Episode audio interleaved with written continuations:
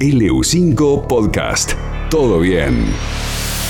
Tenemos en línea a Belén Tabosi, que es técnica superior en enología y viticultura, guía de turismo de la bodega Familia Schroeder. Hola, Belén, buen día, ¿cómo estás? Hola, Majo, ¿cómo andás? ¿Cuánto tiempo? Curiosidades del vino, Belén. Sí. Busqué tu pregunta, la que me habías dejado, de la botellita más chiquita. Una genia. Bueno, ¿cuál es, Es la botella de vino bonito. más chica del mundo? La más chiquita del mundo tiene 187 mililitros. Y es una mini botellita, equivale a medio copón de vino, como para que te imagines. El copón de vino, el de vino tinto, sería una media, medio copón, toda la botella entera. Bien.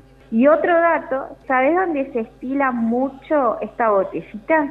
A ver. En Argentina. Mira. En Argentina, lo que es la zona más de Mendoza, las famosas botellitas que viste que vienen de espumantes, de tintos, la más chiquitita es de 187 mililitros, que se empezaron a realizar como método de regalo en los supermercados. ¿Mm? Eso es lo que estoy averiguando. ¿Viste cuando te regalan una muestrita de un jaboncito? Bueno, en este caso fue una mini botellita de vino. Bueno, y a ver, contame esto. Muchos vinos en el vino. Puede haber muchos vinos en un solo vino, cualquier paladar, cualquiera, de la persona que no tome vino, de la persona que tome mucho vino. Esto es lo que vinimos hablando siempre en la radio, es que cómo distinguimos los vinos de qué zona, si un vino mendocino, un vino salteño, un vino patagónico, y esto se va cuando tenemos muchos vinos en uno solo. Es como que yo tomo una copa de vino y tiene un aroma, no sé, algo que me haga acordar cuando yo viajé a Salta. Entonces ya me está haciendo acordar un vino salteño. A su vez tiene mucho madera. Vas a acordar un vino mendocino, pero es un vino patagónico.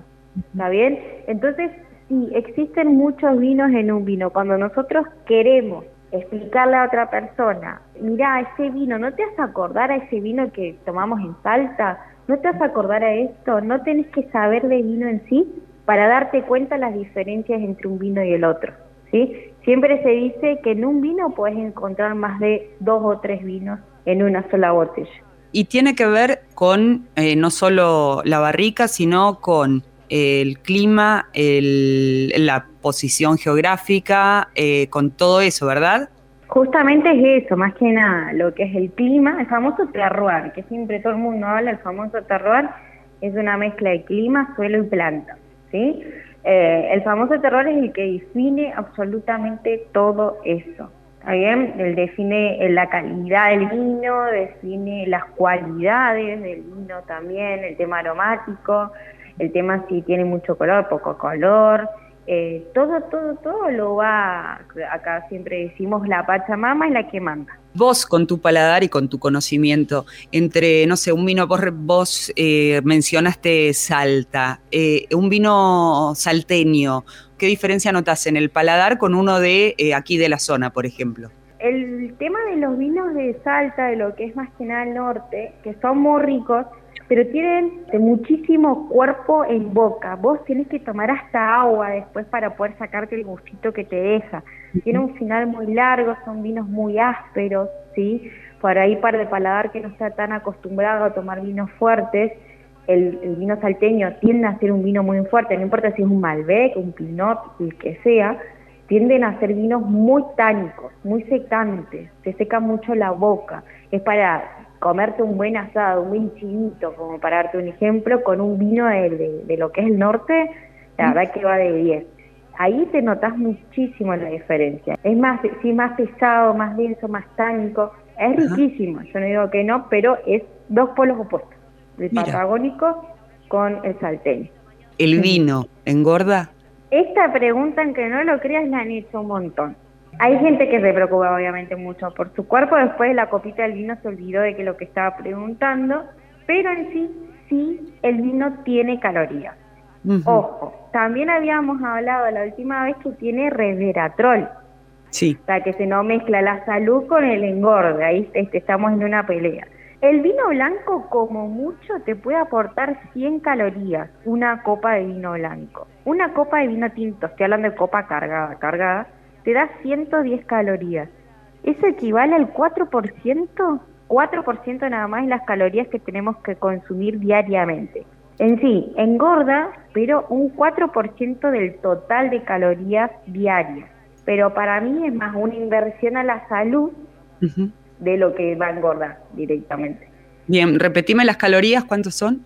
Son 100 calorías en el caso del vino blanco y 110 calorías en el caso del vino tinto. Por el tipo de uva tiene que menos azúcar. No tanto más que nada el azúcar, sino también los aceites, las grasas presentes. Todo, todo eso está mezclado obviamente en la cantidad de calorías. Belén, buenos días. Martín Gamero te saluda. ¿Cómo estás? Hola Martín, mucho gusto.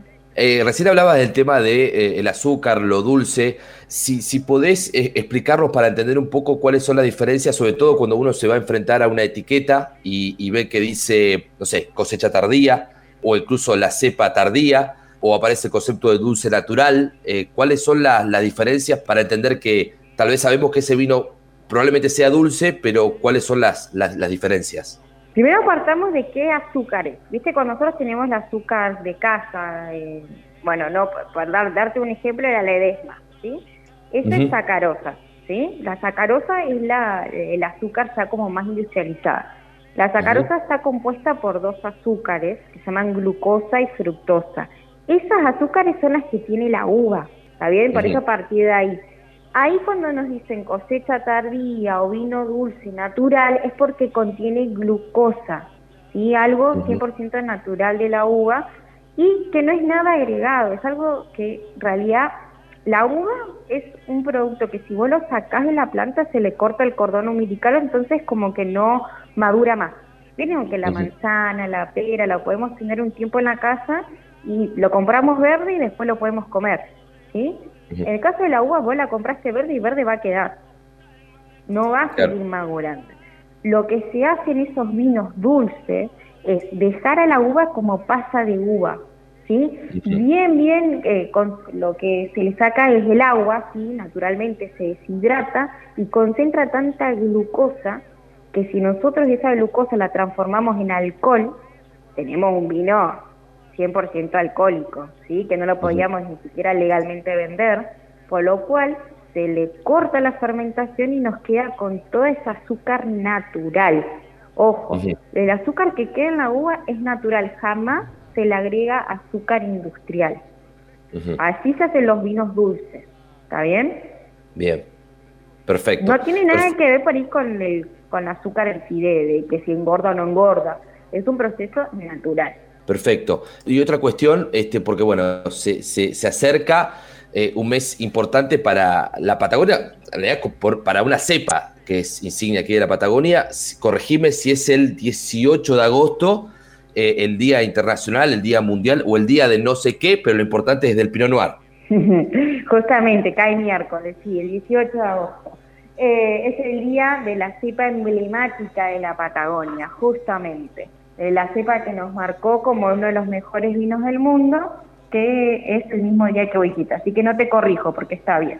Bien, perfecto. Y me imagino que habrá algo preparado desde, desde la bodega, de la, apenas ingreso a la tienda de, Familia Schroeder, me invade el color rojo y este mes, de, mes del Pinot directamente con ofertas.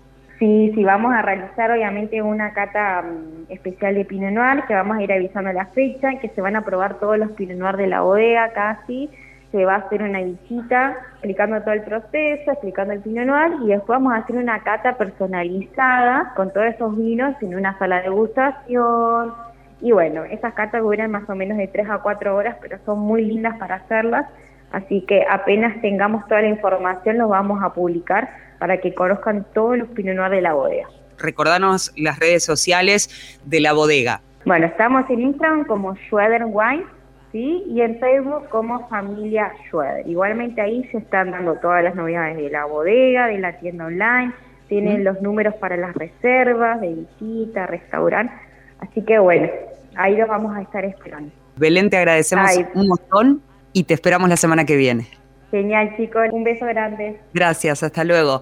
Bueno, escuchábamos a Belén Tabosi, técnica superior en enología y viticultura, guía de turismo de la bodega Familia Schroeder. LU5 Podcast.